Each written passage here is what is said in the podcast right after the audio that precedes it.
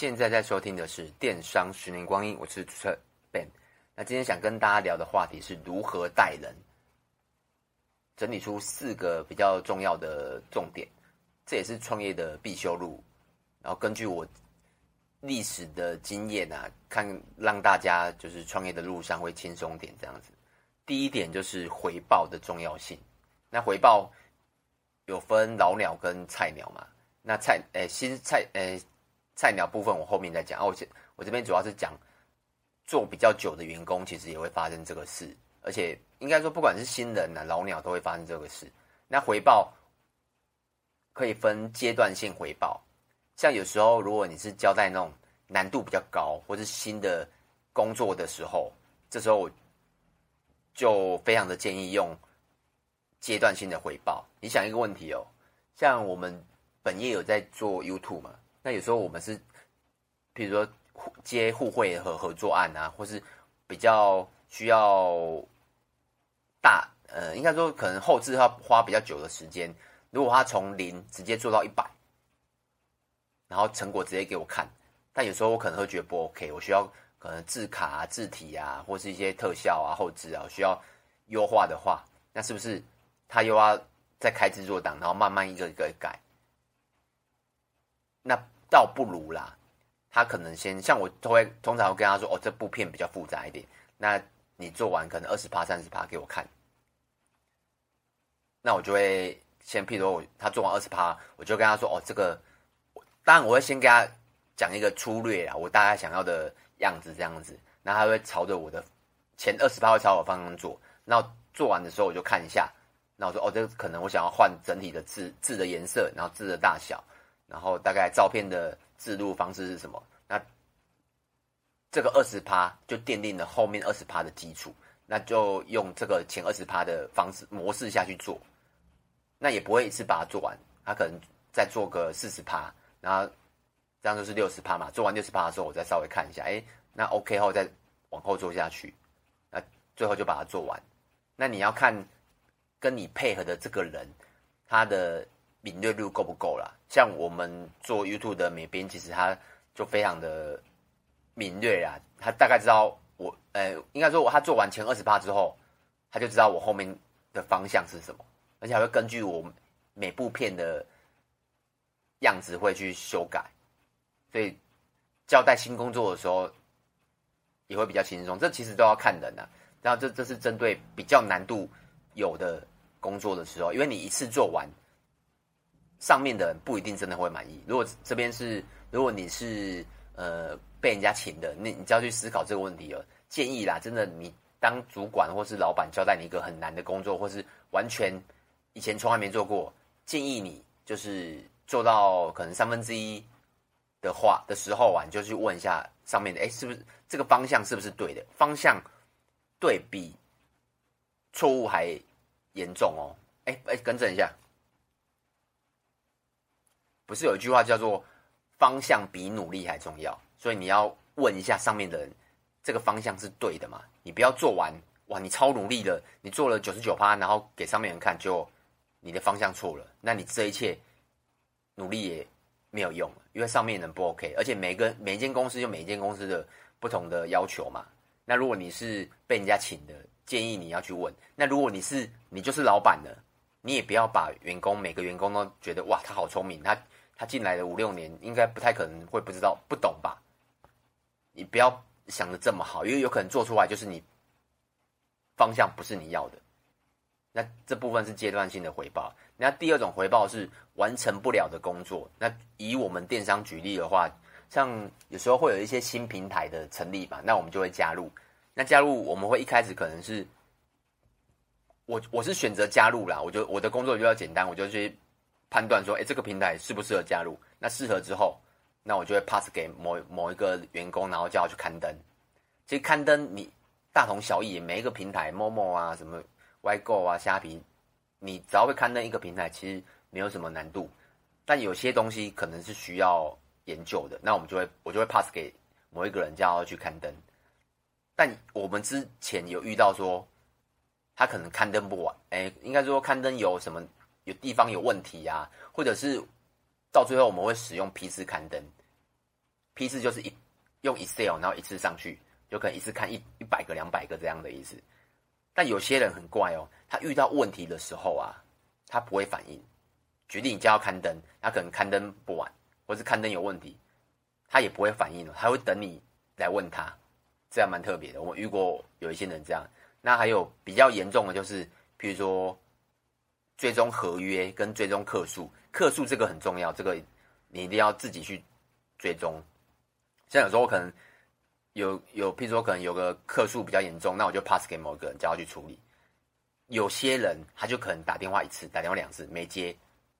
他也不回报就结束了，但我会以为上面的人会以为说哦，他处理完了，但其实他只是客诉没接电话，那客人可能过一两个月再打来说，哎，为什么你们都没联络？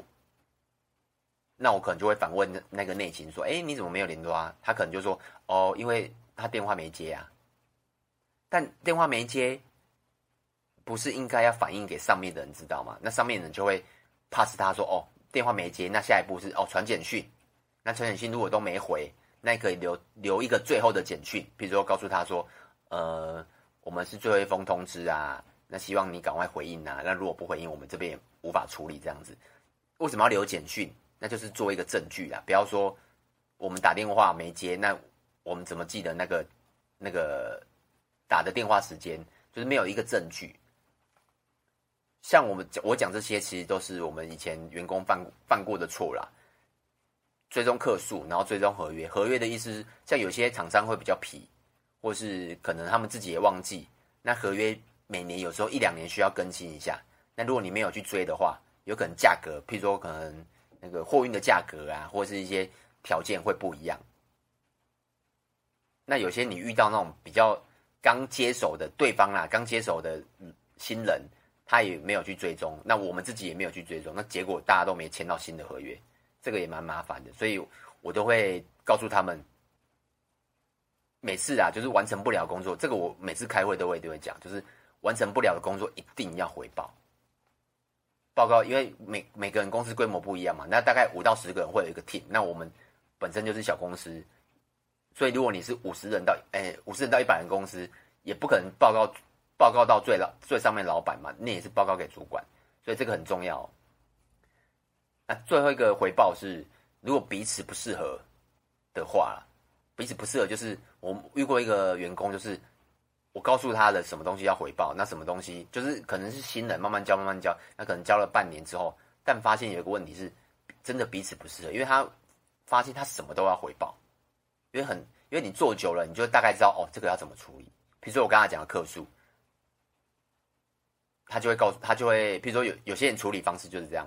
大家听看看，我告诉他最终的客数，然后他可能打了一通电话，上上午打一通，下午打一通，然后到了隔天，他就，然后顺便如果都没接，那顺便传简讯，然后到隔天，他会他就会传简讯，然后可能上午传一上午传一通，然后下午传一通，然后可能到下午的时候，他就会 pass 给我说，哎，这个客人昨天打了两通电话，然后今天传了两封简讯都没有回，那请问一下接下来接下来该怎么办？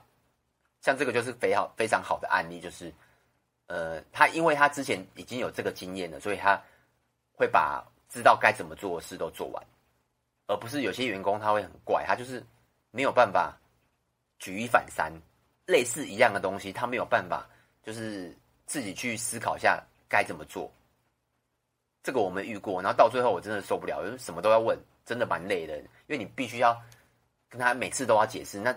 解释起来其实都大同小异，像这种员工员工啦，你们就要去判断说适不适合留。第二个重点就是要说彼此都听得懂的话。那像我们电商就两种角色嘛，第一个是美编，那美编你总不能跟他说一些不是专业术语吧？像我比较讲简单一点，比如说批次啊、遮色片啊，然后呃转档啊、去背啊。或是就这时候比较蛮简单的一些术语，还有更难的。那你这个术语啊，更难的术语，你就要问美编说：“哎，这个叫什么？”那他会告诉你，那你就要把它记起来。为什么？因为这是他们的术语。如果你没有讲到对的话的话，他怎么知道你在讲什么？所以你自己也要去学习。如果你们这一行是有一个专业的技能的话，你就要去学习那个专业术语，这样你们在沟通的时候才能用专业术语去彼此交代工作。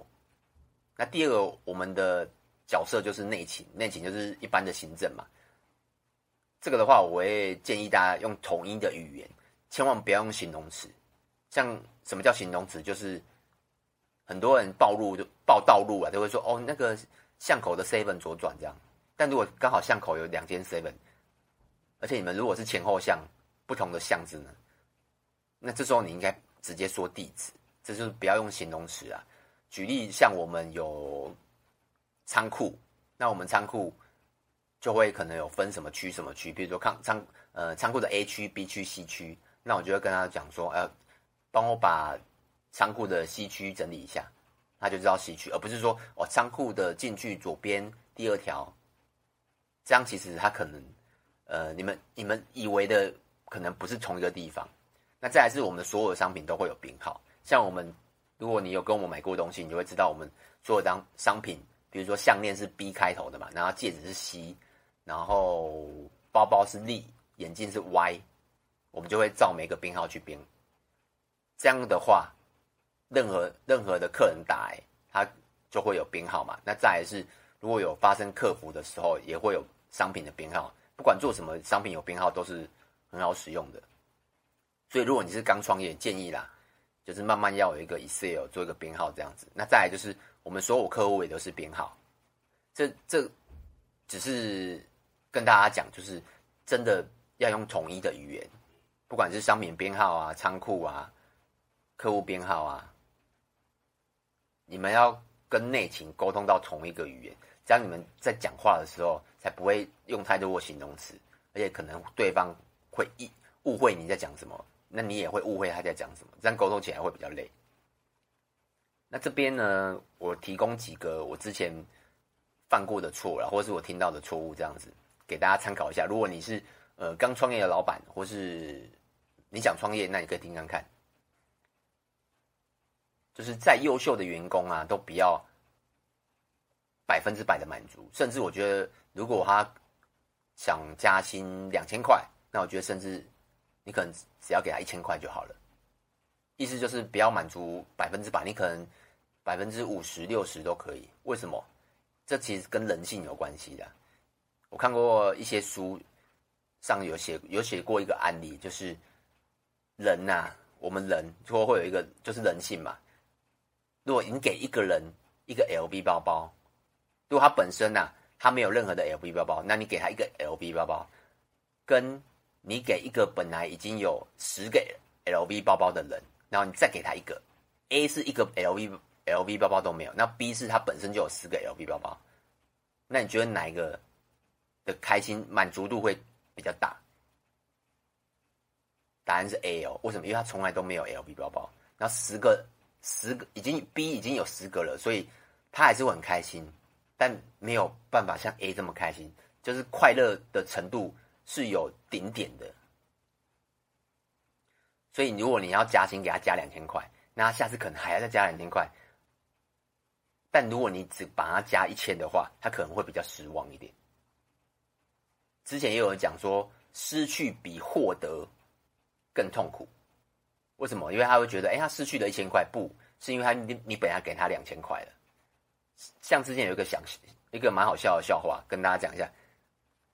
就是有一个乞丐，然后他每天跟经过的一个 A 男，然后要十块，那个 A 男每个月都给他十块、十块、十块、十块，每天都给他十块。然后有一天过一两年之后，然后经过 A 男经过那个乞丐旁边，然后乞丐就跟他要，可是那个 A 男就说：“哎，我就说我没有给，我没有要给你十块。”然后乞丐就很生气说：“为什么你没有给我十块？”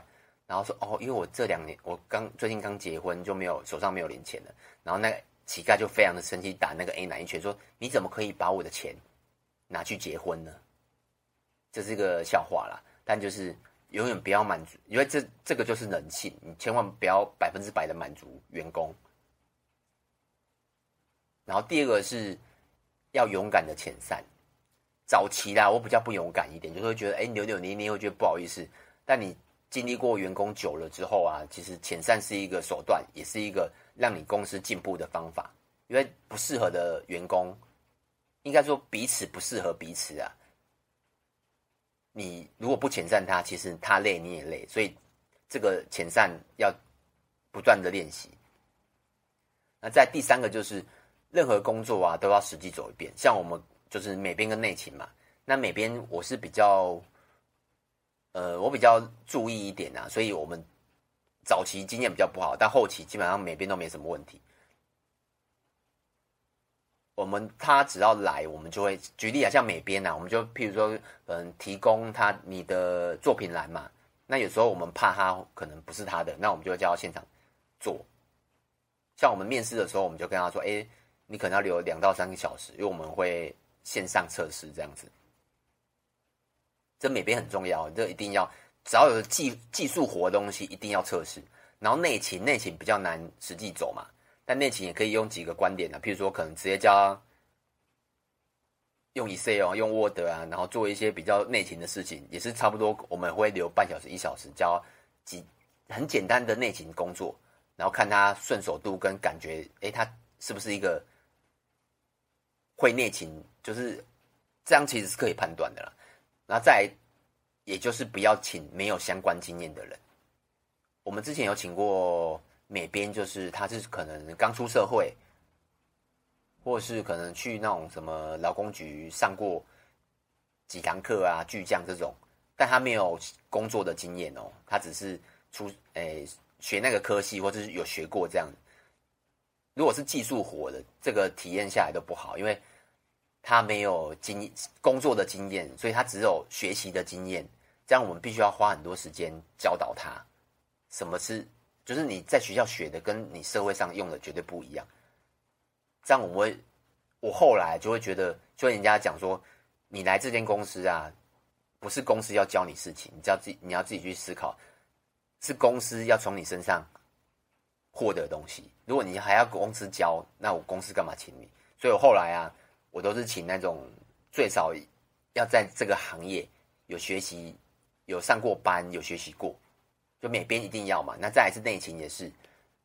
我刚才讲的是没有相关经验的意思，就是如果他本身是服务业，他从以前到到他以前呐、就是做服务业这样子，做服务业的经验，但他没有内勤的经验，这种啊，我们请过几次，后来我们也尽量避免。为什么？因为服务业啊，跟内勤的工作完全不一样。像我们有请过以前做服务业，然后也有请过内勤，就两个对。